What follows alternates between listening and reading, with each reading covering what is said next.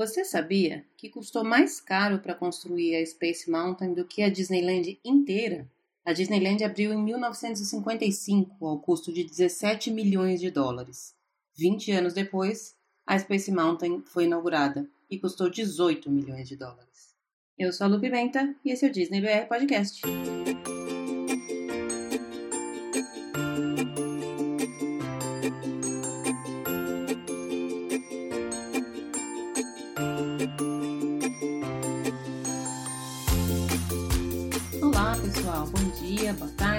Noite, boa madrugada, sejam todos muito bem-vindos a mais um episódio do Disney BR Podcast.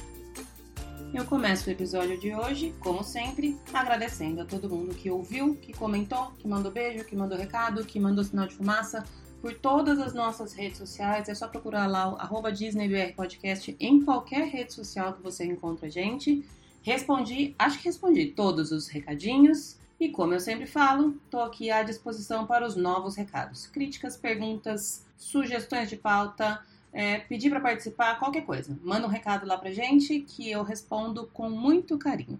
Essa semana eu vou conversar com três das minhas melhores amigas. São as meninas que inclusive vão comigo na próxima viagem, que vão correr comigo a, a Corrida das Princesas. As minhas queridas e best friends, Aline, Camila e Gabriela nós vamos falar sobre. Nós vamos responder, na verdade, uma série de perguntas que a gente vê pipocando quase que diariamente em todos os grupos de Facebook, no, no Instagram, em todas as redes sociais sobre uma viagem para Disney. Mas, como de costume, antes de eu receber as minhas convidadas, vamos falar um pouquinho das notícias desta semana. A primeira notícia que eu queria trazer aqui, que causou uma série de congestionamento no site da Disney, Aliás, não é muito difícil ter problema para entrar no site da Disney, não precisa de nada disso, mas com essa notícia ele ficou ainda pior. É que saíram as datas para as promoções de plano de refeição grátis para 2019.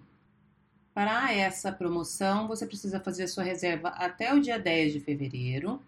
E as, a estadia é de 5 de julho a 30 de setembro, basicamente em todos, todas as noites desse período. Bom, quando a gente vê plano de refeição grátis, já dá vontade de sair correndo e fazer uma reserva, né? Eu sempre tenho essa vontade, até porque eu adoro o plano de refeição, mesmo sabendo que ele não compensa mais para mim e para a minha família, que no caso sou eu sou a minha filha. Mas falou em grátis, a gente já quer, né? A questão é que essa promoção, entre aspas, de plano de refeição grátis, ela não é tão simples quanto ela parece. Na verdade, existe uma série de requisitos que você precisa cumprir para ter direito a esse plano grátis.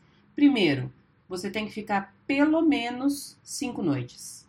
Então, se você quiser ficar só um fim de semana, não dá. Se você quiser ficar três dias e depois mudar de hotel, também não dá. Enfim, são cinco noites. Outra coisa que é bem importante: você tem que comprar o ingresso Park Hopper ou Park Hopper Plus. Então já é um custo a mais, né, gente? Porque o Park Hopper e o Park Hopper Plus custam mais caro do que os ingressos comuns. Bom, além disso, o que mais que tem que levar em consideração? O plano mesmo de refeição, que é aquele que inclui um table service, dois quick services e dois snacks, ele só é válido cumprindo esses dois requisitos das cinco noites do Park Hopper ou Park Hopper Plus para as reservas nos hotéis deluxe.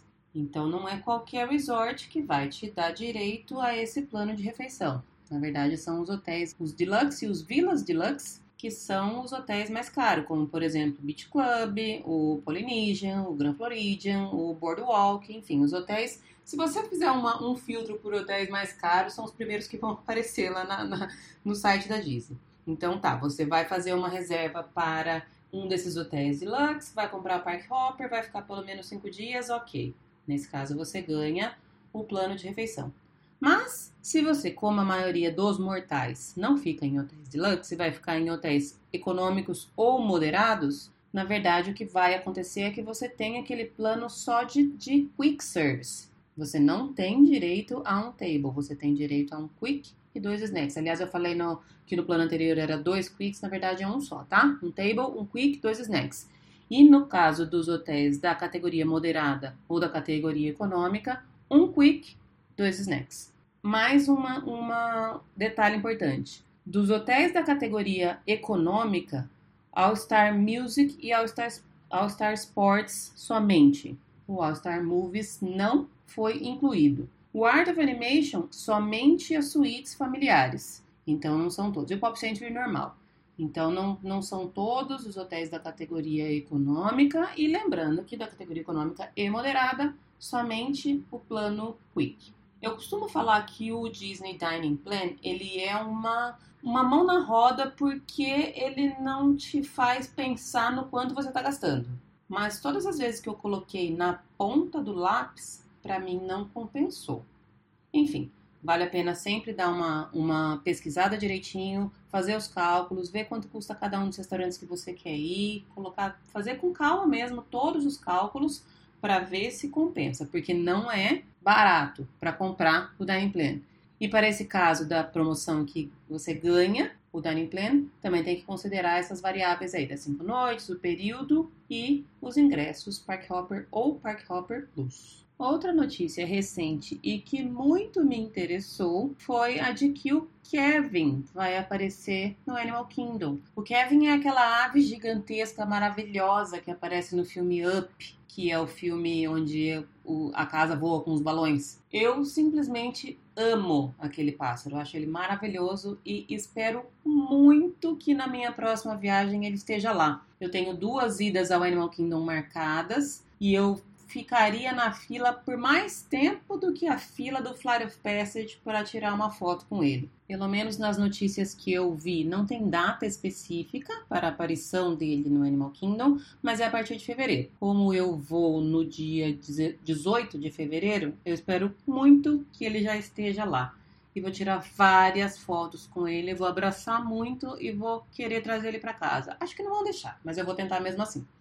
Mais uma notícia recente: foram liberadas novas datas para o Disney After Hours no Animal Kingdom, que é aquele evento com ticket especial onde somente algumas pessoas ficam no parque depois ele teoricamente já ter fechado para o público em geral. O Disney Parks Blog liberou as datas, as novas datas para esse evento de agora janeiro, fevereiro, março e comecinho de abril, não são todos os dias, então dá uma olhada lá no site para ver se por acaso alguma das suas datas corresponde a essa, as datas que vão ocorrer esse evento. Também liberou quais atrações são liberadas nesta neste evento, que não são todas, especialmente no Animal Kingdom, porque os animais mesmo à noite já estão dormindo, né? E também os preços, são 125 dólares para comprar antecipada 129 dólares para comprar no dia. Membros do Disney Vacation Club e portadores de Annual Pass têm um desconto e aí sai 95 dólares mais taxas. Esse evento também ocorre no Disney Hollywood Studios e no Magic Kingdom, mas essas novas datas foram liberadas especialmente para o Animal Kingdom. Eu ouvi uma review esses dias de um podcaster americano que participou desse evento e ele achou sensacional. Primeiro porque Lógico, né? O que todo mundo quer: andar no Flight of Passage sem filas. Ele falou que literalmente andou três vezes, saindo da atração e entrando de novo sem nenhuma fila. Mas o que ele achou mais fantástico foi realmente explorar o parque à noite. Ele comentou que tem algumas, alguns detalhes que a gente não percebe durante o dia e que fazer esse passeio com pouca gente no parque é fantástico.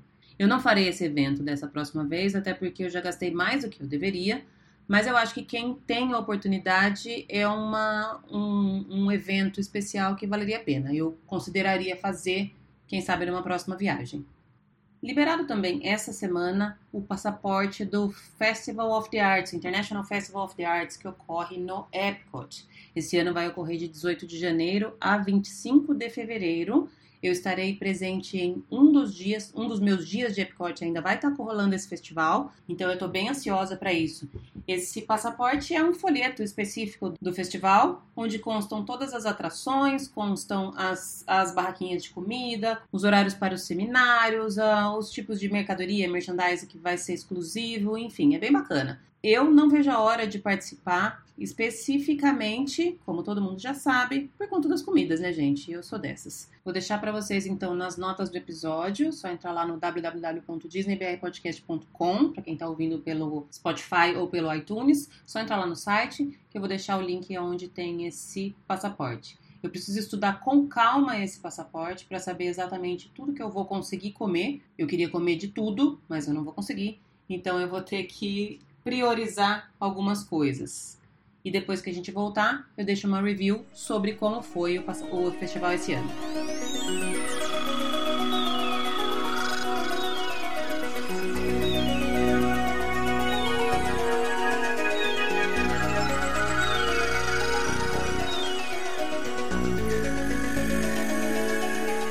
Estamos de volta e como eu comentei no começo, hoje eu estou recebendo as minhas bestes, Aline, Gabriela e Camila, que para variar está atrasada. Oi, Aline. Oi, tudo bem? Prazerzão estar de novo aqui. É, adoro, adoro falar de Disney, adoro conversar com vocês, isso a gente faz o dia inteiro. Mas quando a gente se junta assim para falar no podcast é muito mais legal. Eba. Oi, Gabi, tudo bom? Oi, Lu, oi, Aline, oi, gente, tudo bom? Espero que todos estejam bem e que aproveitem bastante esse podcast também. Daqui a pouco a gente faz uma interrupção para receber a Camila, que marcou o horário com a gente, mas ela, ela que marcou e ela que está atrasada. Enfim, nada de novo no mundo, né? Não. ok. É, nós vamos fazer aqui um, um, perguntas e respostas. Eu separei uma série de perguntas que a gente vê pipocando praticamente todo dia nas redes sociais Algumas que a gente considera meio absurdas, algumas que realmente são um pouquinho mais. É, precisa saber mesmo. Enfim, vou levantando as perguntas e a gente vai discutindo o tema de cada uma delas. Podemos começar, meninas? Vamos lá. Podemos.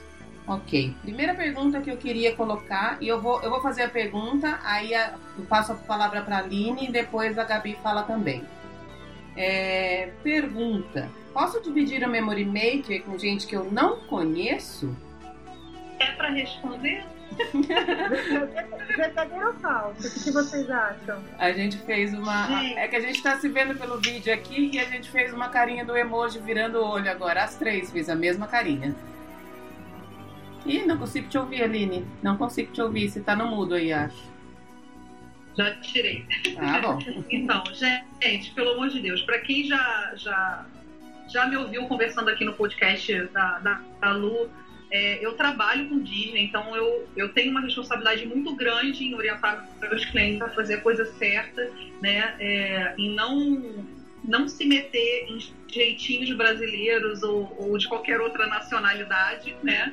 Então, assim, é, pelo amor de Deus, não, não pode. Qual é o intuito é, da divisão do Memory Maker para a Disney? Qual é a divisão legal do Memory Maker para a Disney, né? Pessoas que estão viajando junto com você no seu grupo, amigos e familiares no mesmo período da viagem. Ah, mas é, tem mais três casais que eu não conheço, que eu fiquei sabendo que vão viajar na mesma época que eu não são seus amigos. Como é que você vai vincular sua conta da Disney, que tem todas as suas programações para começo de conversa, seus fast pass, suas reservas, seus dados de é, é, endereço, telefone, cartão de crédito? Como você vai vincular a sua conta pessoal à conta de pessoas que você não, não conhece, né? Que só para poder economizar. E segundo, é, de acordo com a Disney, isso não é legal. Isso dá a eles o direito, caso eles descubram que você está dividindo o Memory Maker com pessoas que, na verdade, não são seus amigos e familiares de verdade, em cancelar, inclusive, seus ingressos. Reservas, ingressos, fotos, você perde direito a tudo. Então, assim, eu acho que é arriscar demais por conta de uma economia muito besta, que a gente não tem que fazer. Enfim, eu sempre. As pessoas me perguntam se o Memory Maker vale a pena, e eu digo, cara, para mim é o que mais vale a pena é a materialização da tua viagem, na tua mão ali, na, a, memória da tua viagem, né? É o que você vai olhar depois. Então, assim, não queira economizar com isso e não economize, porque tá errado. Tá errado dividir Memory Maker com quem não é teu amigo de verdade, não está viajando com você quem não é, é tua família. Tá completamente gente, errado. A gente vê no, nos grupos de Facebook, é muito comum você ver posts falando ah, eu vou viajar de 15 de março a 29 de março. Alguém vai também nessa época e quer dividir comigo? É esse tipo de coisa que a gente está falando que, que é errado. E não é nem uma questão de, ah, não, não deve fazer. É que não pode mesmo. De acordo com as regras da Disney, essa, essa é uma prática ilegal.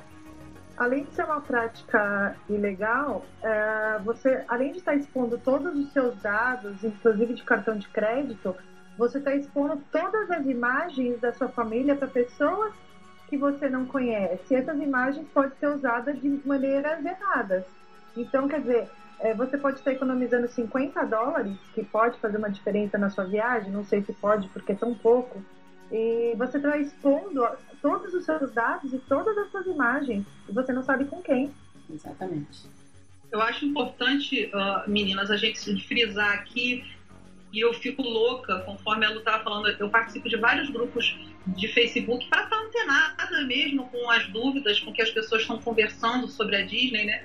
Então, assim, eu fico louca quando eu vejo as pessoas dizendo: ah, tô montando grupo para dividir Memory Maker. Tem pessoas que comercializam grupos de Memory Maker, pessoas que são pass holders e pagam o seu pass, o seu passe anual comercializando grupos de Memory Maker eu não sei como que isso pode ser mais errado do que a pessoa está fazendo. Porque ela, ela está vendendo, além dela não estar apenas arrumando mais duas ou três famílias para dividir o dela, ela está vendendo o Memory Maker dela. Ela está comercializando um produto que a Disney concedeu para ela como benefício de um passe anual. Então, assim, eu, eu fico horrorizada com coisas que eu vejo na internet e, assim, enquanto é, é, é, não existem punições claras e as pessoas não sofrem na pele, né? É, de perder suas fotos, perder suas reservas, perder seus tickets, como está na, na, no regulamento da Disney, né? Porque uma hora vai acontecer. Enquanto isso não acontece, as pessoas vão achando que podem fazer, mas eu fiz e não deu problema. Então, assim, vai dar problema uma hora e não queira ser você a pessoa que vai ter esse problema. Então, é, é, o que eu sempre costumo dizer. Não pode, não tem meio termo. Apenas não pode, não faça. É isso mesmo. Até você comentou sobre não ter dado problema nenhum. Teve uns episódios atrás que eu comentei uma notícia que teve da, da venda de balde de pipoca que teve lá na Disneyland. Então eu acho que está começando, a Disney está sempre de olho no que as pessoas estão fazendo. A gente, a gente pensa que ninguém vê, mas eles sabem sim. Lá, para quem não, não se lembra desse caso, a Disneyland cancelou o pass de algumas pessoas que estavam comercializando balde de pipoca que compravam com um desconto e aí revendiam no, eBay, enfim, nos sites, de, nos sites do tipo Mercado Livre. Foi lá e cancelou o pass dessas pessoas. Também já li sobre cancelamento de annual pass por conta de Memory Maker e já li sobre cancelamento de toda a conta do My Disney por conta de divisão é, ilegal de Memory Maker. Então acho que as pessoas têm que ficar ligadas. É uma economia boba, é uma economia desnecessária com uma viagem de um porte que é a viagem para Disney, para um sonho do porte que é um sonho para Disney.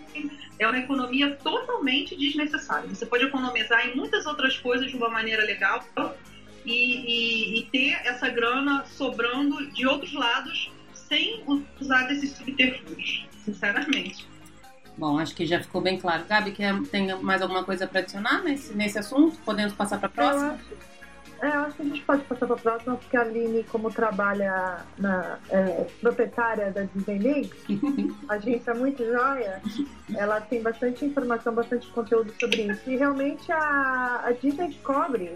Aconteceu o caso de estacionamentos serem cobrados, por que, que os estacionamentos de hotéis são cobrados hoje? Tudo é, é descoberto.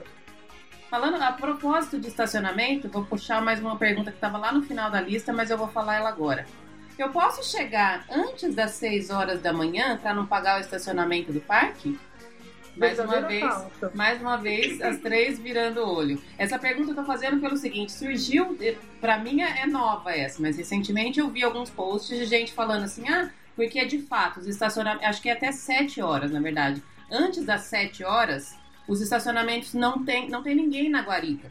Então você não, não, não tem como parar e pagar. E o que aconteceu? Algumas pessoas descobriram isso e fizeram o quê? Começaram a chegar antes das 7 horas da manhã e estacionar e pronto, como se não tivesse que pagar estacionamento. Vamos falar sobre, meninas?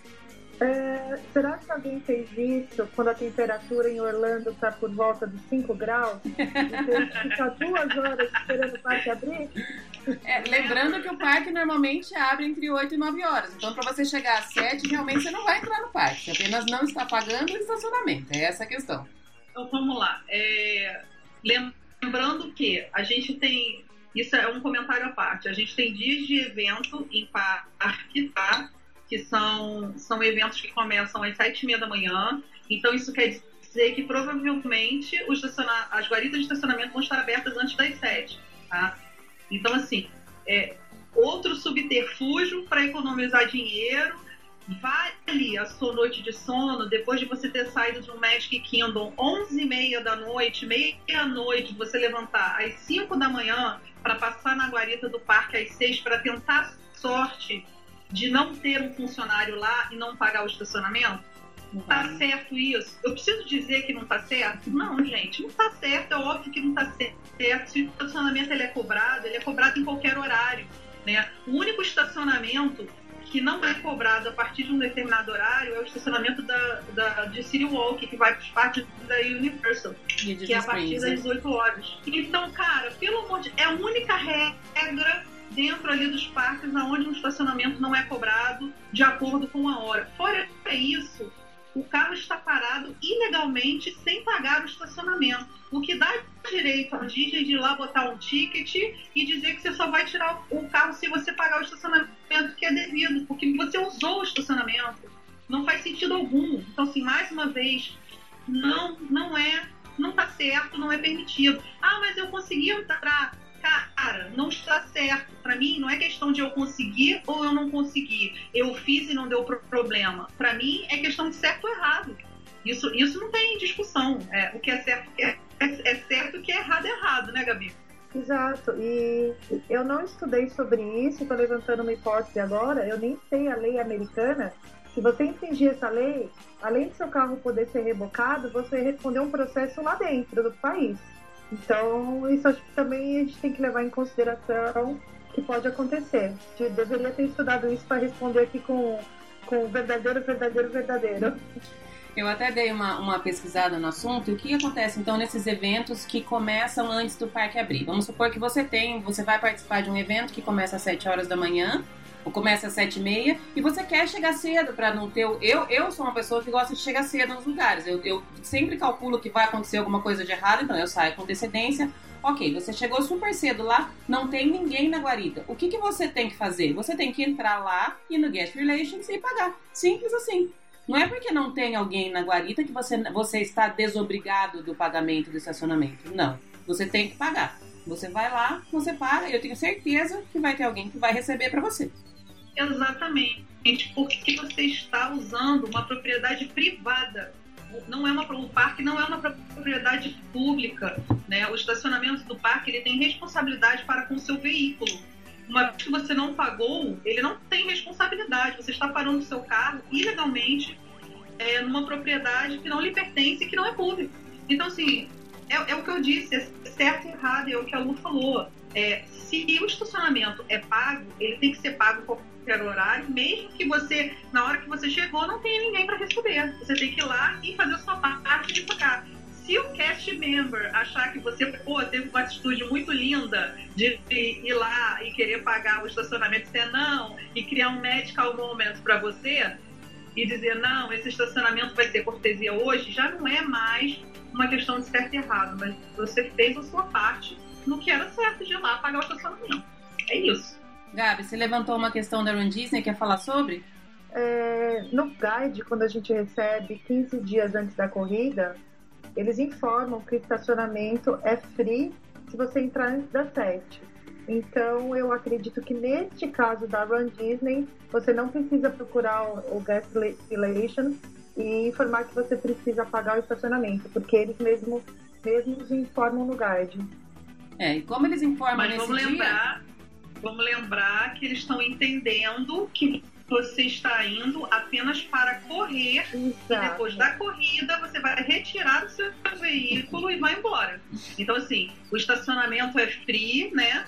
Para o período que você está indo participar da corrida, no, no entendimento né, da, da, Disney como um todo. Então, assim, ah, mas eu deixei o carro o dia inteiro lá, aproveitei, fiquei no parque, emendei a corrida porque aí eu não tive que pagar o parque. Tem isso também, já ouvi isso também, tá? Ah, eu acabei, eu tava dentro do parque, já fiquei lá e economizei o ingresso. Então, assim, a gente escuta de tudo.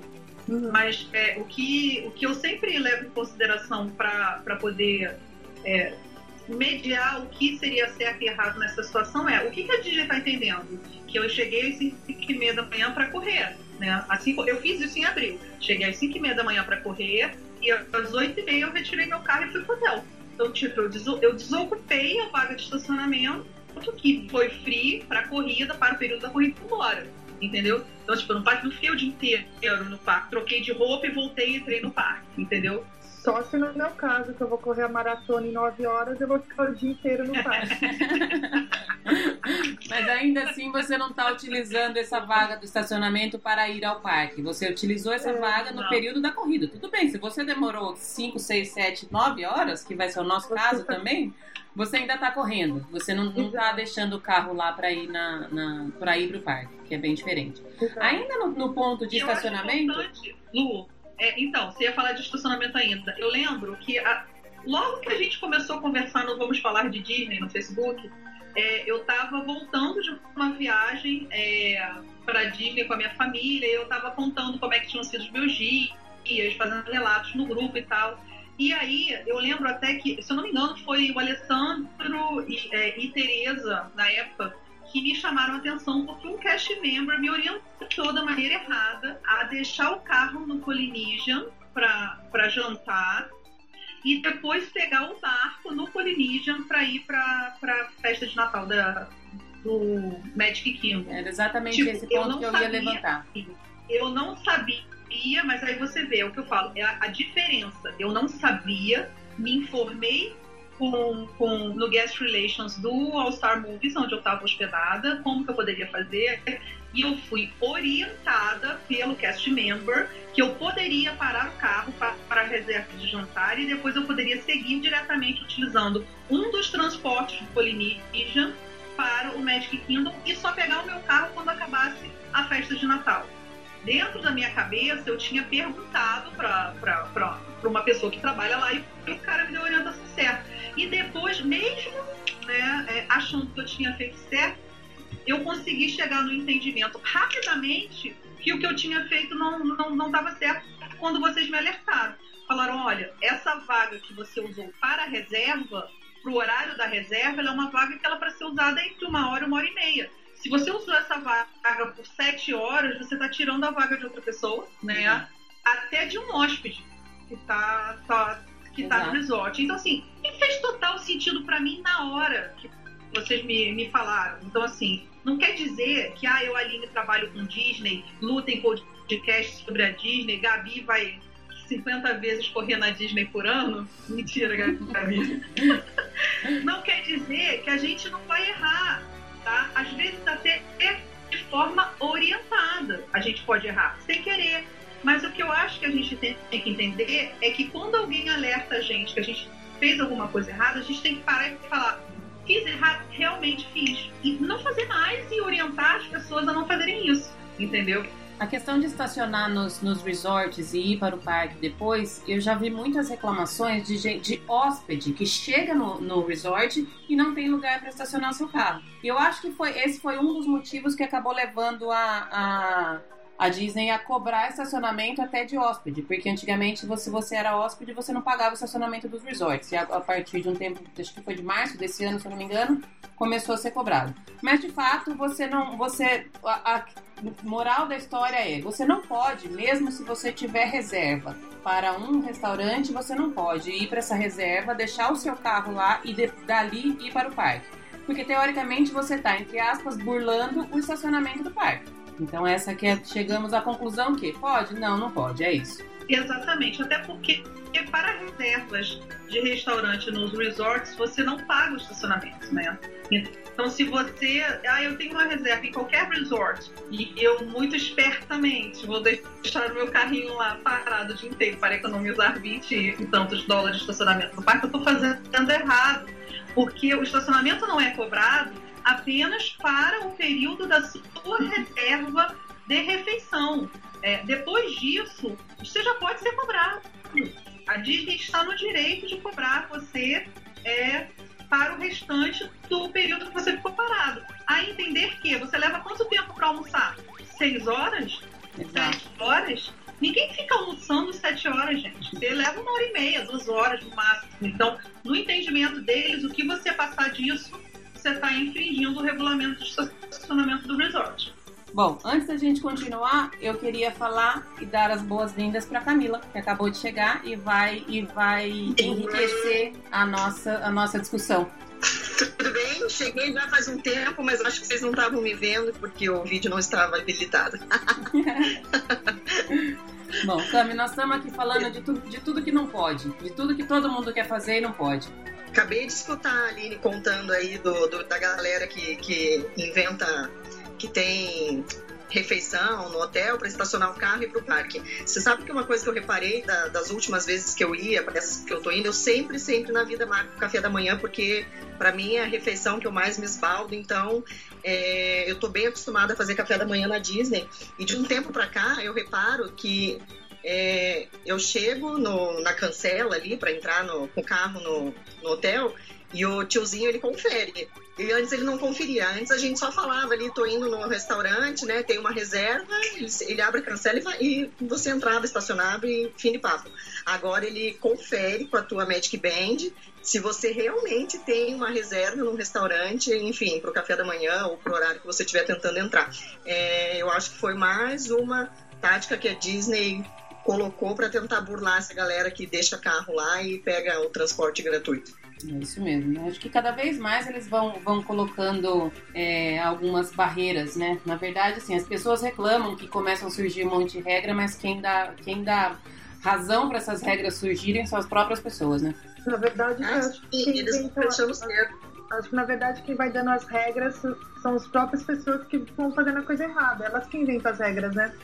Com certeza. É bem por aí mesmo. Bom, seguindo, eu vou, vou continuar falando de, de perguntas de, de parques Disney, é, mais especificamente. A pergunta agora é a seguinte. Eu comprei um ingresso pro meu parque, pro parque, mas eu não vou poder ir mais. Eu posso vender esse ingresso? Não. Sim, pronto, simples assim, né? Apenas não. Sim. Simples assim. Na verdade, quando você compra o ingresso e você ainda não linkou ou não, na, não utilizou nenhum dia, e enfim, aconteceu um imprevisto e você realmente não vai poder ir, esse número de ingresso você pode linkar numa outra conta de uma outra pessoa. Mas se você comprou cinco dias de parque, vai usar só quatro e quer vender esse um dia que sobrou, não dá. Não tem. É impossível. É nominal, intransferível. A Aline quer falar? A Aline quer falar. Tá, todo mundo colocou no mudo agora e ninguém fala nada. Gente, eu... Não, é. Voltei. É, importante falar é, como a, a, Camila, como eu, ela trabalha com venda, com a venda dos, dos ingressos também. Então a gente tem que ter isso muito é, claro pra gente o que, o que é permitido depois que você é, efetiva essa venda para uma pessoa e o que não é permitido, né? Se a pessoa compra cinco dias de ingresso Disney, tá? E como já aconteceu, é, por algum motivo ela não pode mais viajar, esse ingresso que não foi utilizado ainda nem um dia, tá? Que ela não botou, o que, que vai vincular esse ingresso para ela de verdade? Quando ela entrar a primeira vez no parque e esse ingresso ficar registrado na digital dela. Então, apenas a digital dela vai conseguir utilizar o restante dos dias. E se ela entrou um dia, né, para ela vender os outros quatro dias, ela teria que vender o dedo junto, para a pessoa levar o dedo dela e bater lá na, na, na entrada. Então, assim, não tem como. É, é, mas, se ela não entrou nenhum dia, é, o, mesmo que esse ingresso esteja vinculado no My Disney, é, ele pode ser transferido uma única vez, ele pode ser é, reatribuído, na verdade, essa é a palavra dentro do My Disney. Ele pode ser reatribuído para uma outra pessoa uma única vez dentro do sistema e depois ele passa a ser intransferível, inclusive dentro do próprio My Disney Experience. Então, assim, não pode ter verdade. A pessoa não vai entrar. Apenas isso. Ah, mas eu dei a minha Magic Band para a pessoa entrar. Bicho, não é só a Magic Band, é a Magic Band e a digital. Você deu o seu dedo também? Então, assim, ou vai o dedo e a Magic Band, o ingresso e a Magic Band, ou seja, não vai, porque o ingresso, depois que ele é utilizado no primeiro dia, é intransferível. Apenas a pessoa que entrou no primeiro dia pode usar novamente. É, ou vai, ou vai a Magic Band e o dedo, de preferência o dedo grudado na pessoa, tá, gente? Não é pra desgrudar o dedo da, da mão de ninguém, pra levar, pelo amor de Deus. E se for o dedo junto, leva o dedo re... correto, né? Agora, fala, levar ainda nesse lembrar outra coisa. É, se a pessoa, por exemplo, é, você comprou um ingresso de cinco dias, colocou no My Disney, atribuído a você, tá? Não vai mais poder viajar. Aí você pegou este ingresso que estava atribuído a você e reatribuiu a uma outra pessoa e aí ele passou a ser intransferível. Esta outra pessoa não consegue pegar o seu voucher e ir na bilheteria pegar o ingresso físico. Obrigatoriamente, ela tem que comprar uma Magic Band e, e atribuir essa Magic Band na conta dela para a Magic Band ser o ingresso físico. Porque o voucher inicial está no nome do primeiro comprador. Então a pessoa não vai conseguir retirar. Ah, bom saber. Esse detalhe eu não sabia de, de ter que comprar e usar com Magic Band. Esse eu realmente não sabia. É novo para mim. Agora, uma outra pergunta ainda nesse ponto que eu vi esses dias, que, assim, pra gente parece um pouco absurda, mas vamos, vamos considerar que é uma pessoa que tá indo pela primeira vez, que não conhece o sistema, que não conhece, não sabe como funciona. A pessoa fez a seguinte pergunta: Eu vou comprar 10 dias de ingresso. Vai eu e a minha mãe. Eu posso usar 5 dias eu e 5 dias a minha mãe? Não. Eu- todo mundo fez carinha, emoji de olhinho virado de novo. Mas Ai, vamos, vamos conseguir. E na verdade, nesse caso, realmente era. A moça ela não estava entendendo como é que funciona a venda de ingresso. E ela achou que assim, 10 dias ela podia usar aquele ingresso 10 vezes. Então, se fosse 10 pessoas, poderiam ir 10 pessoas no mesmo dia.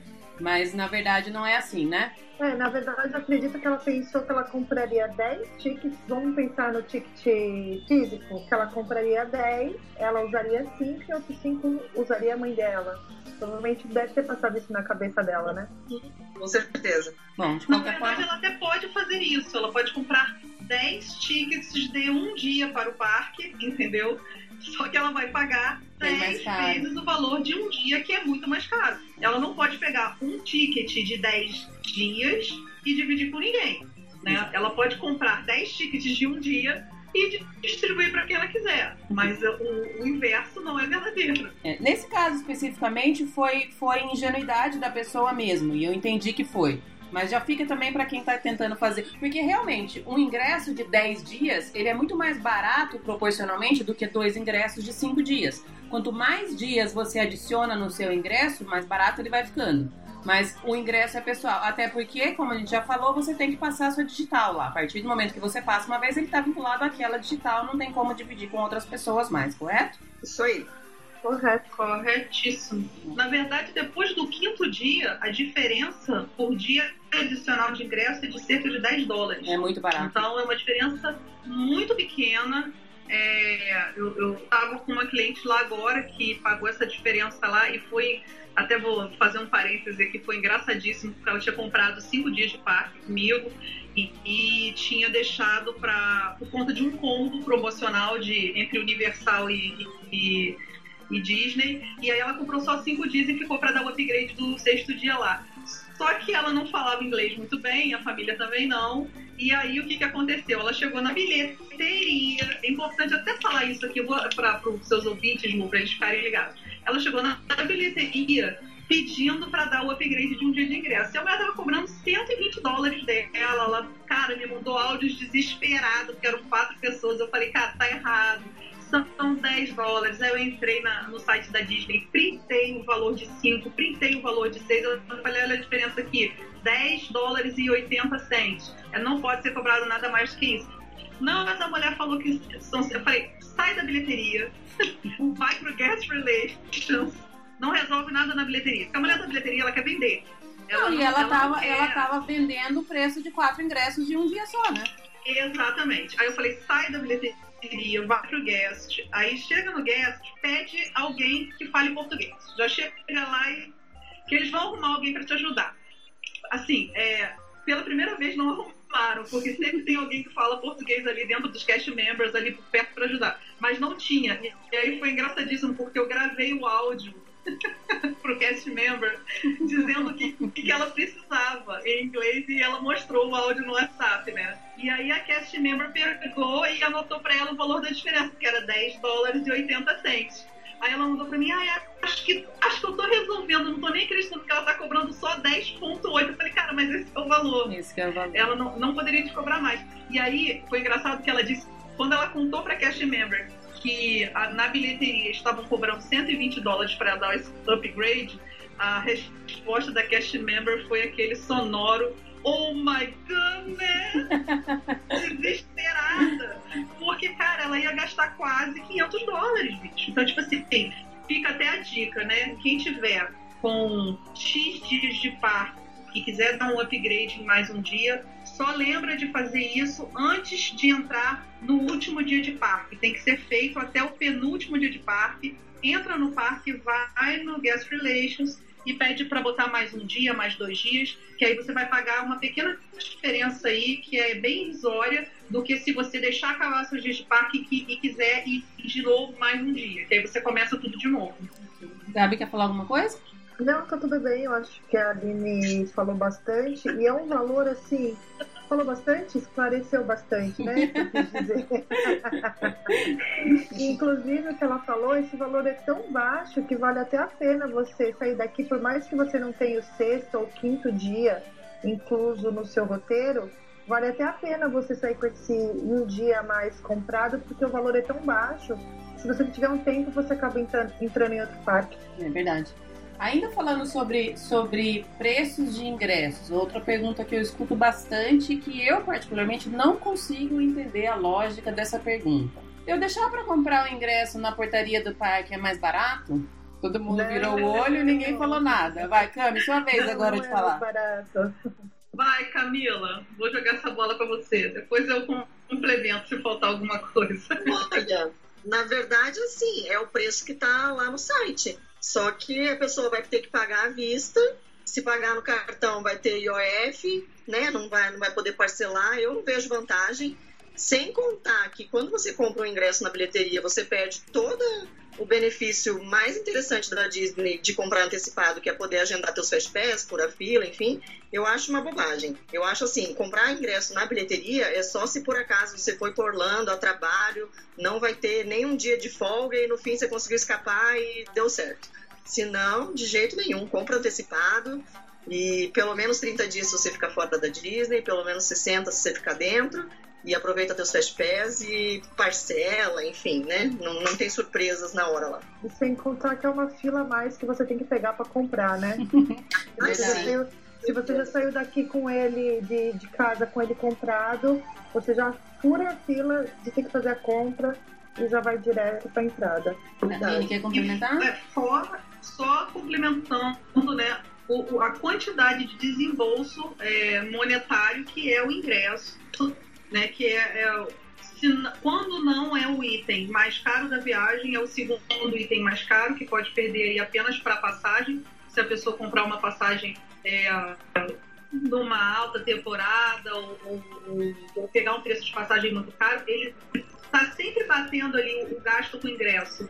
Né? Ele está sempre batendo juntinho ali com a passagem aérea dentro do orçamento da viagem para Orlando. Então não faz sentido algum você ter um desembolso é, desse montante, né, à vista, às vezes para economizar num total aí o que seria uma taxa que você paga aqui no Brasil é, de comprar aqui, sei lá, de mais 50 dólares no total. Não faz sentido algum é um montante muito alto para você fazer um desembolso desse de uma, uh, de uma vezada só, como falar uma vezada Uma vezada só, só é ótimo. E gastar ali. Pois é, você vai lá e de uma vezada só você larga seus dólares, tudo, tudo ali na, na, na, na, bilheteria. Então, assim, não faz sentido algum. Eu concordo totalmente com a Camila. É, eu acho que é, planejamento, se chama planejamento da viagem, né? É você poder fazer ali o planejamento financeiro da tua viagem, inclusive poder parcelar sem juros, ou se você vai pagar à vista aqui no Brasil, você tem um bom desconto para fazer isso, né? Porque existem alguns fornecedores que dão um bom desconto. E eu concordo com ela, comprar ingresso na bilheteria é só para o cara que pintou uma oportunidade de ir no parque ali na hora. Exatamente. Até porque uma viagem para Disney, do jeito que está a lotação, né? Ultimamente a gente tem acompanhado É, não, não existe mais baixa temporada, ah, é o melhor mês. Não tem. É, é, tem mês que é muito pior e tem mês que tá cheio igual. Então, se você não se planeja, você. O barato sai caro, sabe? Você vai economizar lá 10, 50 dólares no total, no montante no final, e vai ter que enfrentar todas as filas, enfim, é bobagem. Eu, eu não, não acho uma, uma boa estratégia essa. E lembrar que tem alguns ingressos que eles são vendidos apenas aqui para o mercado brasileiro, né? É, às vezes o mercado sul-americano, o mercado brasileiro, são ingressos que têm algum benefício que você não vai achar lá na portaria do parque, na bilheteria do parque. Ah, sim, aqueles quatro ganha um, né? Direto acontecem umas promoções dessas. Né? Então você compra quatro dias de parque ganha um dia de bônus, enfim. É... São, são algumas promoções sazonais que acontecem para nós aqui que dá para aproveitar e, enfim, é, já, já adianto que se você chegar lá na portaria e falar eu queria comprar o ingresso 4 mais 1, você não vai comprar nenhum ingresso. Porque esse ingresso não, não, existe oficialmente vendido pela Disney na portaria, ele não existe. Agora vou mudar um pouquinho de assunto. Uma pergunta bem direta. Posso guardar lugar na fila? Não! não! A gente tem visto ultimamente, principalmente nessa época de, de, final de ano, um monte de gente reclamando que as filas estão muito, muito, muito grandes, que não sei o que. Gente, primeiro que eu vou falar uma coisa que eu já falei no outro episódio. Se você vai entre o Natal até uma semana depois do Ano Novo, você vai pegar fila de qualquer jeito. Então não adianta você ir lá, ficar duas horas na fila e depois reclamar em rede social. Porque vai ter fila de qualquer jeito. Essa é a época mais cheia do ano. É essa época e o Thanksgiving. Então você vai pegar fila mesmo. E outra coisa, não tem nada mais chato do que você tá na fila lá, sei lá, duas, três horas, quatro horas. Tem brinquedo que ultimamente tem ficado quatro horas de fila. E aí daqui a pouco passa uma família inteira na sua frente e fala: Ah, não, eu tô com o fulano que tá ali na frente. Para, gente, você. Ninguém gosta que isso aconteça, então, pelo amor de Deus, não façam isso. Não façam porque é muito chato. Sabe aquela expressão Olha, para que tá feio? Não é benefício brasileiro, não, porque às vezes. Oi?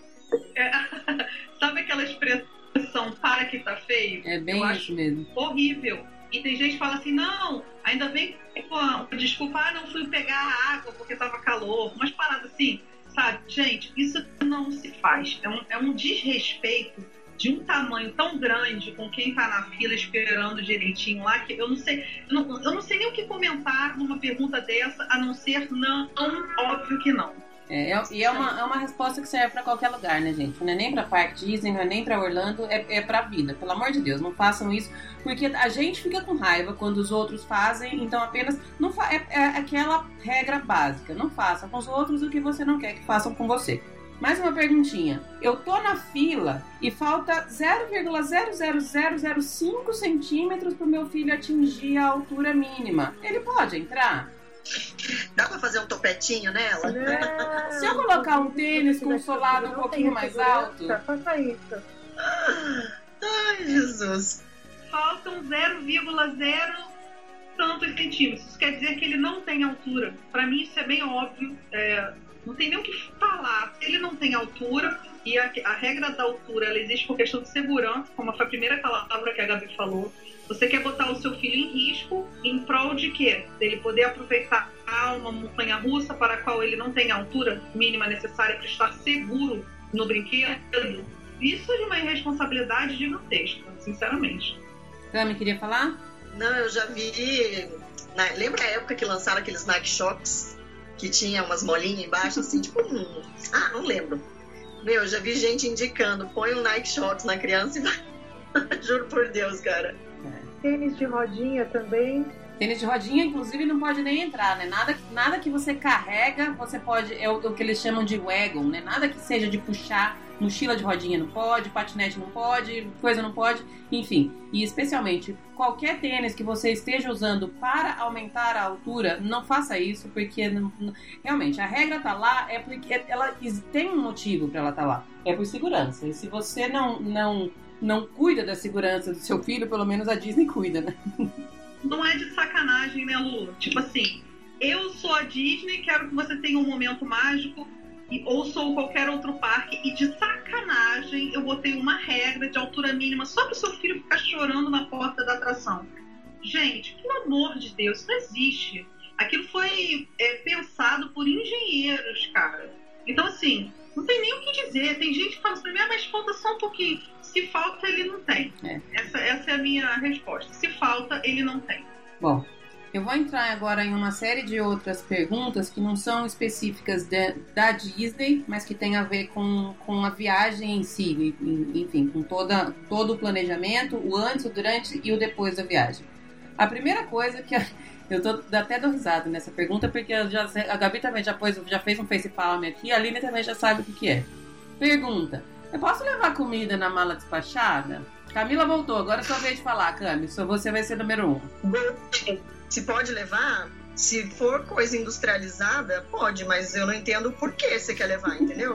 Já vi gente pedindo para levar latinha de atum, feijão, pacote de feijão, é, não sei o que de miojo. Pelo amor de Deus, gente, custa centavos lá. Sabe? Não consigo entender um negócio desse. A pessoa quer pagar mais caro no Brasil para comer o troço. Não faz o menor sentido. Agora, só, só, deixa eu só aprofundar um pouquinho mais essa pergunta. O meu filho não come nada que vem de lá. Eu posso levar comida congelada pronta na mala despachada?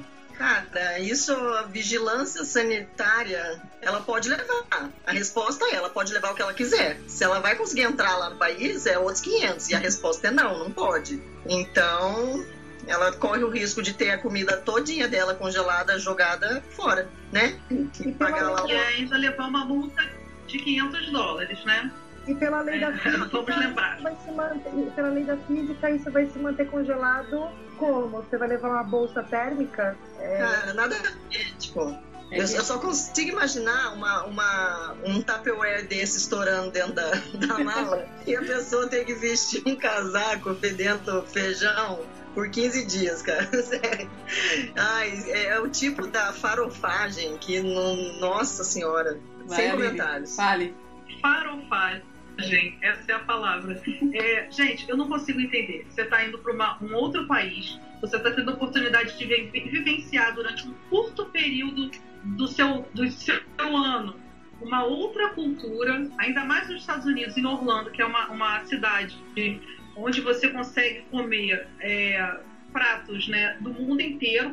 Você consegue encontrar culinária do mundo inteiro para você poder provar. Então, assim, mesmo que você seja. Eu não sobrevivo sem arroz com feijão. Ok, gente, tem restaurante brasileiro lá, bicho, pelo amor de Deus. Você não vai pro Orlando pra botar panela de pressão no fogão, cara. Tu faz isso aqui no Brasil. Você tá de. Ah, mas eu tô com pouco dinheiro Beleza, não precisa comprar um pacote de feijão aqui, cara. Tem mercado brasileiro lá. Você tem supermercado de produtos brasileiros em Orlando. Então, tipo, você pensa, ah, mas o miojo de lá é diferente do miojo daqui, o tempero. Cara, tem o miojo daqui lá também, pelo amor de Deus. Então, tipo, é um tipo de preocupação assim tão pequena para uma viagem tão grande, para um sonho. É uma preocupação assim tão pequena que eu não consigo entender o que, que faz a pessoa querer levar realmente feijão, principalmente congelado na mala. Concordo, a mala da pessoa, Camila, ela pode levar o que ela quiser, inclusive um cadáver. Mas ela tem que se responsabilizar por isso, né? Pelo que ela está levando na mala dela, uma vez que ela não está cumprindo com a legislação do país aonde ela está entrando. Então, assim, a gente já viu um dia desses na internet a, a uma pessoa que foi multada em 500 dólares porque ela pegou a maçã que sobrou do lanche da aeronave, pelo amor de Deus, e botou dentro da bolsa. Isso custou, pra, foi a maçã mais cara da história de Orlando. É, a gente comentou Faz no começo que, que pode levar comida industrializada fechada. Pode, mas não esqueçam de declarar, gente. Tem um campo para você falar. Não interessa o que é a comida que você está levando. Coloque que você está levando sim. Tá perguntando lá, tá levando comida? Sim, a resposta é sim. Você quer levar o seu café, que você só gosta dessa marca de café aqui? Ok, leva o um pacotinho fechado dentro da mala, mas coloca lá que você está levando sim, porque se você estiver levando, mesmo que seja coisa permitida, e você falar que não está levando, você também pode ser multado. Gabi, queria falar?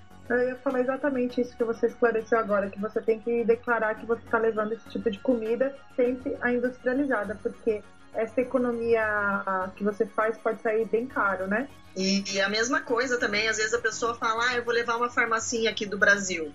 Meu, tem que ter receita, tem que estar tá na caixinha original, é cheio de regra, não é vou levar aqui antibiótico e um monte de coisa, porque Deus me livre se meu filho fica doente, eu resolvi não fazer seguro, não vou poder pagar uma consulta, então já leva uma, uma porrada de coisa que tem que ser compatível com o tempo que você vai ficar, enfim, é cheio de regra, não é uma coisa assim tão, tão simples, tão fácil. É, tem que ficar atento porque corre o risco de levar multa, corre o risco de ter tudo jogado no lixo, enfim, né? É, é, é um risco que não vale a pena.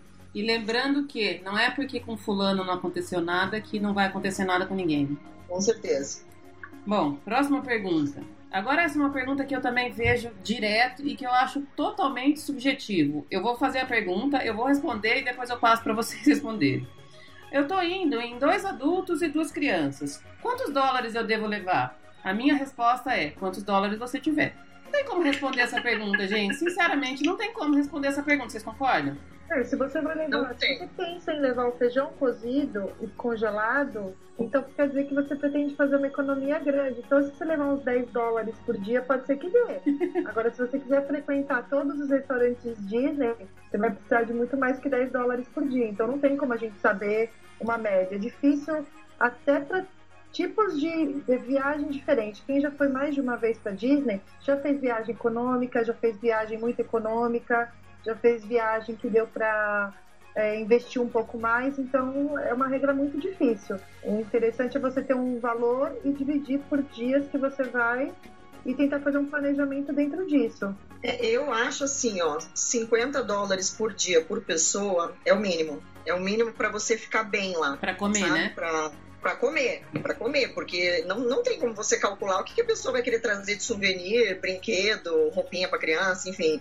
Isso é inviável, né? Não tem como imaginar. Mas eu, quando eu faço viagem bem econômica e eu faço esse cálculo de 50 dólares por dia por pessoa, eu consigo, num dia, fazer uma refeição com personagem no café da manhã, por exemplo, e mesclar com uma outra refeição à noite que eu como um frango do Walmart, sabe? Então, assim, você esbanja um pouco numa refeição, aí você segura a onda nas outras, entendeu?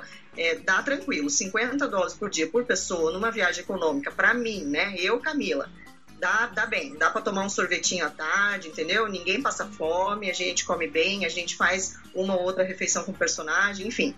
Mas eu, eu ainda, né? É, tô indo agora em fevereiro com as meninas a gente vai gastar o quê? Uns 100 dólares por dia cada uma? Por aí. Só de Que meninas? Que meninas então, tá com vocês que só comem.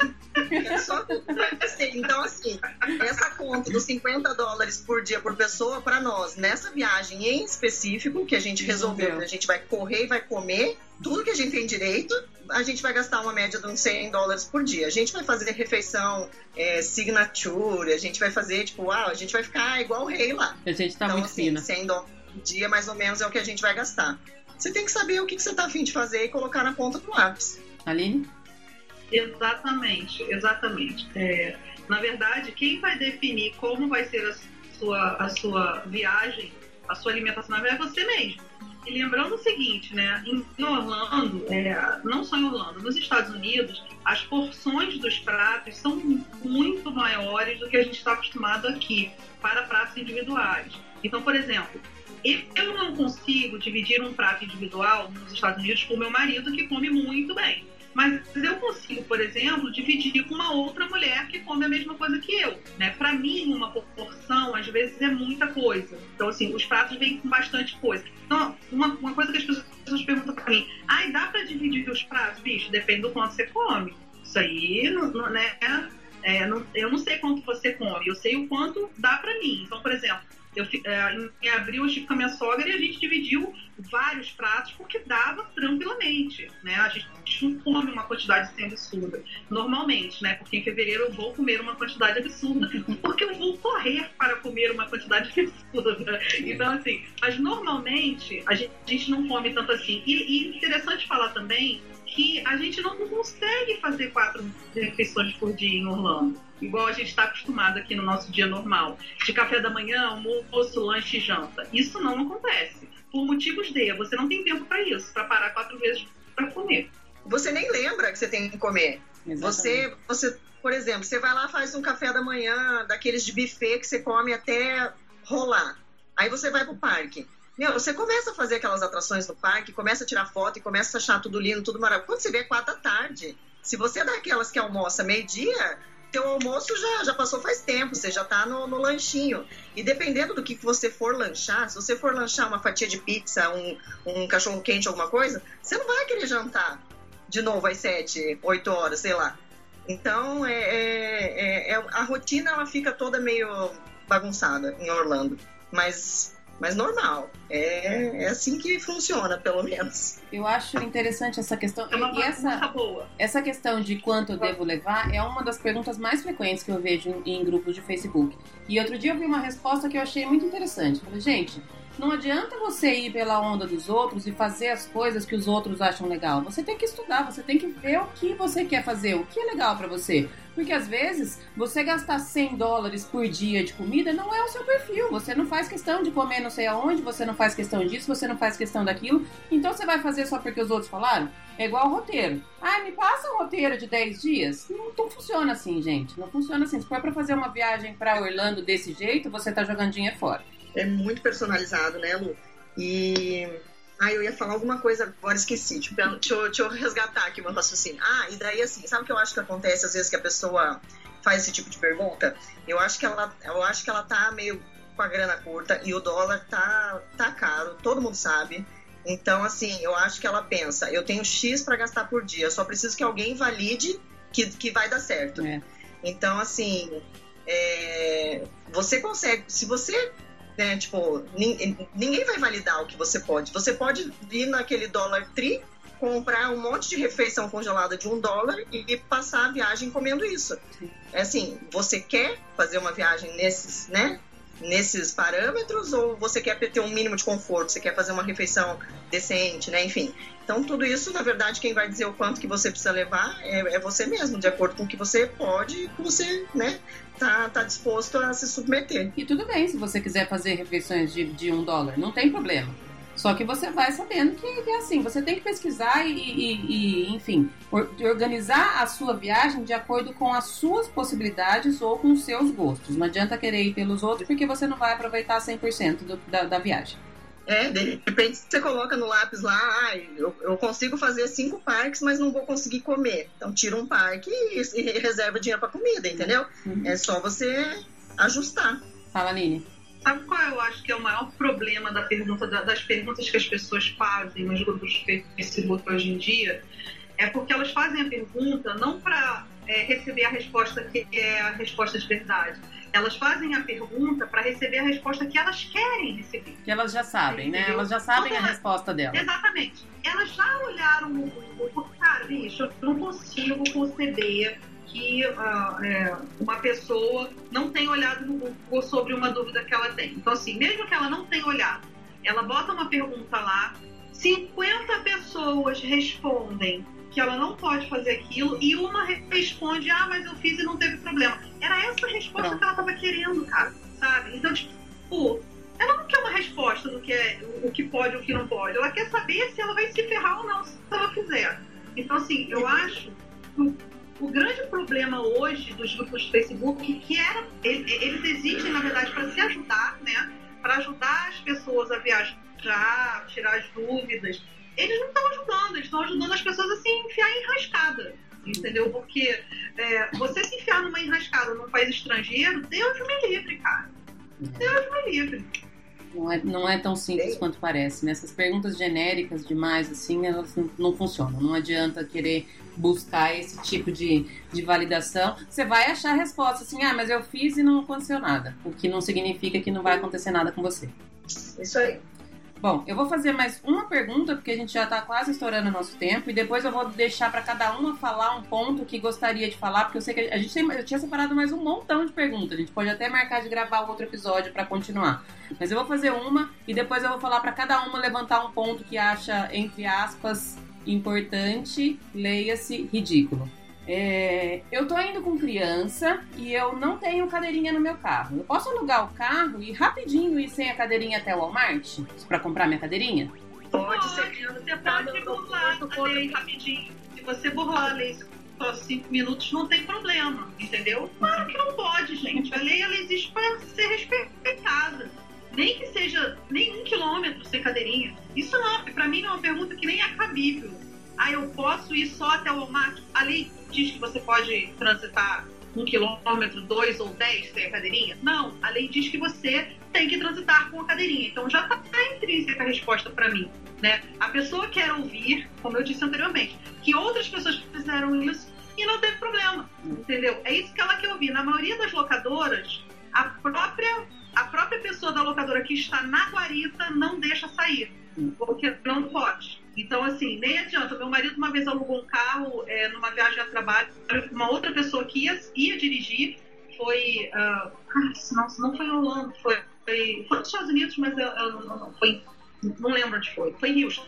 E aí, é, é, o aluguel tava, tinha sido feito no nome de uma pessoa, que era o motorista do carro, que era uma, um, um dos empregados que estava viajando junto. Só que quando eles chegaram lá, ele estava com muita enxaqueca, então ele não estava conseguindo dirigir. E aí meu marido assumiu o volante para tirar o carro da locadora. Ele foi lá, tá, assinaram, meu marido assumiu o volante, né? Vocês conhecem meu marido, o nome do meu marido é Wilton, né? E o nome do motorista era Daniel, né? E aí o cara pegou, pediu a licença, na, na hora de sair, pediu a, a carteira de motorista. Meu marido entregou a carteira de motorista junto com o contrato. E o cara, na hora, só virou e perguntou: Who is Daniel? que não é você, meu querido, que está no volante. Então pode sair daí porque você não está como motorista adicional. Entendeu? Então, tipo, lei, contrato, isso tudo existe para ser cumprido. Cadeirinha pode, não pode sair com cadeirinha, não pode sair com cadeirinha, nenhum metro. Está respondido. E entra até naquela questão que a Gabi falou, que, que multa de trânsito nos Estados Unidos não é igual aqui, que só vem a multa em casa e você tem que pagar ela e pronto, né? Inclusive, tem multa de trânsito nos Estados Unidos, assim como no Canadá, que eu moro no Canadá, que você tem que ir para corte falar com o juiz. Eu tive agora recentemente uma amiga que ela estava com uma classificação de uma carteira que ela não poderia dirigir sem estar acompanhada de uma outra pessoa ter uma classificação maior que a dela, ela foi parada por acaso, ah, não acontece nada. Aconteceu. O que aconteceu? Além dela tomar multa, que foi altíssima, ela teve que ir para a corte. Quando você não mora naquele país, você tem que responder na corte, gente, é uma dor de cabeça depois. Seu nome fica com um xizinho lá para eles. É. Bom, pergunta respondida. Agora eu vou de, primeiro eu vou colocar primeiro para a Aline que tá, não está se aguentando ali. Eu sei que a Aline tem várias perguntas que ela fez não. Agora passou a vez dela. A, a Gabi, pode falar. pode falar. Levanta uma, um ponto que você acha importante a gente falar. É, você planejou a sua viagem durante muito tempo.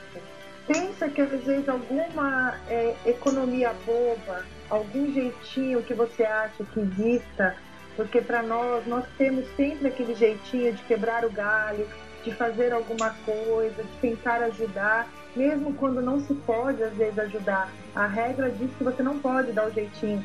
Não faça isso na sua viagem, porque é tudo aquilo que você planejou, que você economizou, que às vezes a, a viagem de 15 anos da sua filha, você está indo para comemorar o aniversário de casamento. Não faça aquilo que você, no fundo, você sabe que está errado. Você só faz essa pergunta num grupo de Facebook, justamente como a Aline disse, só para se certificar que alguém deu uma chancela ali para você, não faz que, nem vai dar que não vai dar em nada. Pode dar em alguma coisa e séria, não estrague sua viagem. E se não der nada, não vai fazer uma coisa errada que você está atrapalhando os outros, tipo furar fila, guardar lugar na fila. Não vale essa dor de cabeça, não queira tirar vantagem porque é uma coisa que realmente não vale a pena. Aline, eu, acho que, eu acho que é isso, enfim, não vale a pena a economia boba ou um jeitinho em estragar sua viagem. Ótimo, ótimo ponto. Gabi, Aline, quer levantar alguma coisa? Sabe o que eu fui fazer? É porque assim, as pessoas que estão ouvindo a gente não sabem o que, que acontece por trás de todo esse episódio antes da gente vir aqui conversar. A gente bota os assuntos, discute pelo WhatsApp só que a gente fez isso ontem, tipo, eu não lembrava mais, porque essas coisas acontecem no meu dia a dia, e tipo, conforme a gente vai aqui discutindo, eu esqueço das outras coisas. Então eu fui olhar no WhatsApp o que, que a gente tinha levantado ontem. Pô, mas eu demorei pra caramba pra chegar, porque hoje o gente já falou pra cacete no WhatsApp. Nunca que eu chegava nos assuntos. Mas é, acabou que eu cheguei, eu lembrei de uma coisa muito importante, é, que que as pessoas têm que saber, né? É, você quando você faz um, uma reserva num restaurante da Disney, é, que é um restaurante table, né? Porque os restaurantes table necessitam de reserva antecipada para você entrar. É, você está se comprometendo com a Disney de que você, naquele horário, estará lá para utilizar aquela mesa, que provavelmente teria outra pessoa querendo utilizar e que não vai comprar esta mesa porque você fez a reserva. Então, a, é, as pessoas me perguntam assim: ah, se não der tempo eu posso faltar a reserva de restaurante? Faltar você pode. Só que se você não cancelar dentro do prazo de cancelamento que a Disney te informa é, para você não ser cobrado, você vai ser cobrado. E é importante sempre falar isso, né? É, reservas de restaurante table, refeições table, que são refeições simples, você precisa 24 horas antes cancelar essa reserva no My Disney para não ser cobrado uma multa de 10 dólares. E reservas 10 dólares por um pessoa, né? Por pessoa e reservas que têm um pacote especial, por exemplo, ou de restaurantes extremamente concorridos, como é o Cinderella's Royal Table, ou uh, o Hollywood and Vine no pacote com o Fantasmic, tá? que não te cobra nada mais que te dá um ticket para cada pessoa poder sentar num lugar VIP para assistir o Fantasmic. A mesma coisa para o Illuminations, existem pacotes também para o Illumination. Qualquer pacote que esteja de refeição que esteja agregado com um show, tá? a multa dele não é de 10 dólares. A, multa é de 20 dólares e o período de cancelamento, a antecedência é de 48 horas. Então, muita gente não sabe disso, acha que pode cancelar 24 horas antes, vai cancelar e vai ser cobrado 20 dólares. Isso por quê?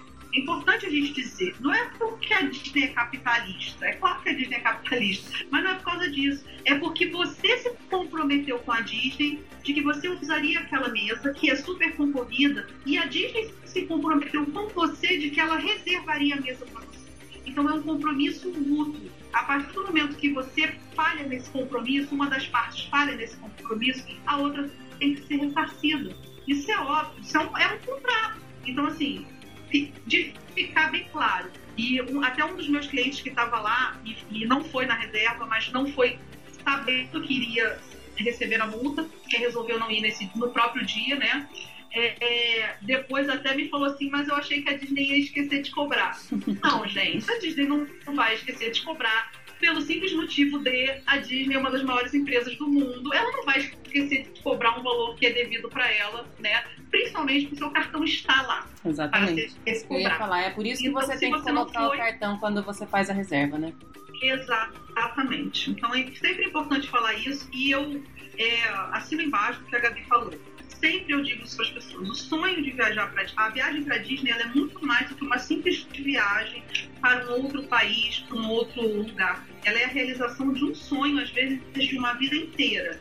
A pessoa sonhou a vida inteira, se planejou a vida inteira ou achou a vida inteira que nunca teria dinheiro para ir. Então, não importa em que condições ela conseguiu fazer essa viagem, não, não estrague o seu sonho, não estrague a sua viagem por besteiras, descumprindo regras, descumprindo, descumprindo legislações, se utilizando de jeitinhos. Não estrague o seu sonho, não, não estrague a sua viagem e nem a viagem dos outros. Né? É, é, a viagem para Disney é muito maior do que esse monte de coisinhas que a gente fica se preocupando em, em, em dar, dar jeitinhos para conseguir economizar 10 ou 20 dólares. Tami, sua vez. Algum ponto que você quer levantar?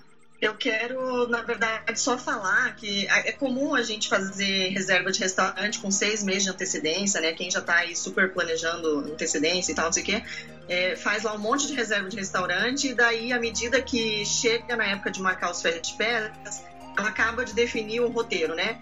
Por exemplo, ah, esse dia eu queria ir no Hollywood Studios, eu tenho reserva no Hollywood Studios, mas, poxa, eu consegui um Fast Pass do Flight of Passage, eu não quero, eu não quero perder. Aí ela muda todo o roteiro dela para estar aquele dia no Animal Kingdom. Meu, ela já sabe disso com 60, com 30 dias de antecedência. Não deixa para desmarcar com 24 horas antes, porque você, né, tem outras pessoas que estão querendo aquilo. Se você já sabe que você não vai, cancela o quanto antes, não fica segurando aquilo. Mas o que eu, eu não sei se eu cheguei tarde, eu não sei se vocês falaram sobre isso e a gente não comentou isso ontem no WhatsApp. Eu estava lembrando de agora um negócio que a gente vê muita reclamação nos grupos e, e, e, eu acho particularmente super, super chato quando você vai assistir o show de, de fogos e tem criança no cangote. Ah, Cara, meu, atrapalha a foto, atrapalha a visão, atrapalha você enxergar toda a projeção de luzes que tem no castelo, atrapalha tudo. Então, assim, o teu filho não precisa ficar acima do nível de um adulto. Você pode segurar ele no colo, é óbvio, porque ele não vai enxergar se ele estiver no chão.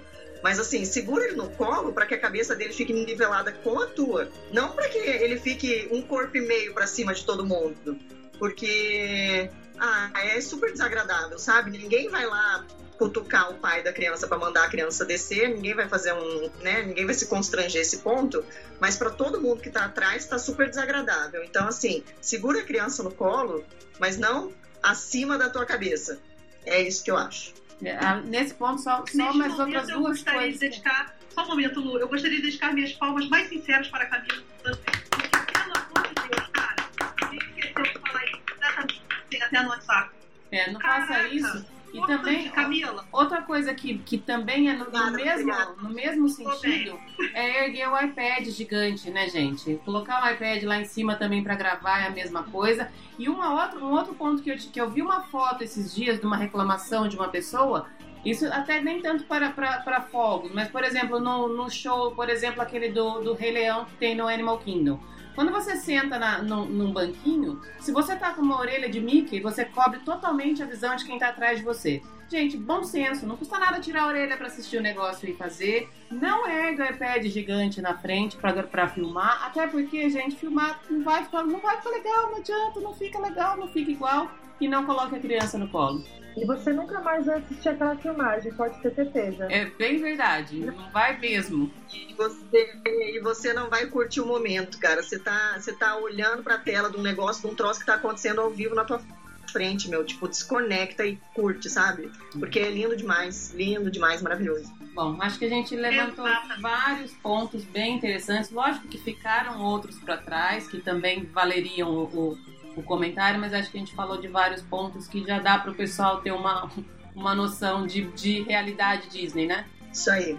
Bom, queria agradecer, meninas, mais uma vez. Vocês sabem que vocês são super de casa, a hora que quiserem, é só, só me chamar que a gente grava mais vezes. Tô super ansiosa para nossa viagem, não vejo a hora de viajar com vocês. Obrigada pelo tempo de vocês.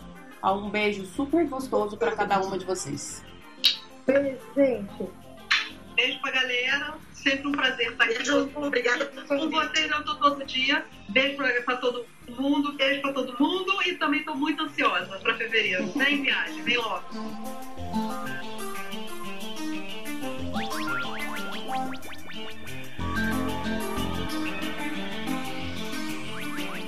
Bom, galera, ao som da música que toca lá na área da Tomorrowland no Magic Kingdom, eu me despeço e vou finalizando mais um episódio do Disney BR Podcast. Vocês já sabem, mas eu vou repetir. Instagram, arroba DisneyBR Podcast, Twitter, arroba DisneyBR Podcast, facebook.com barra DisneyBR Podcast ou DisneyBRPodcast, arroba gmail.com me chama, me manda mensagem, me manda beijo, vem falar comigo. Até semana que vem. Beijo, tchau!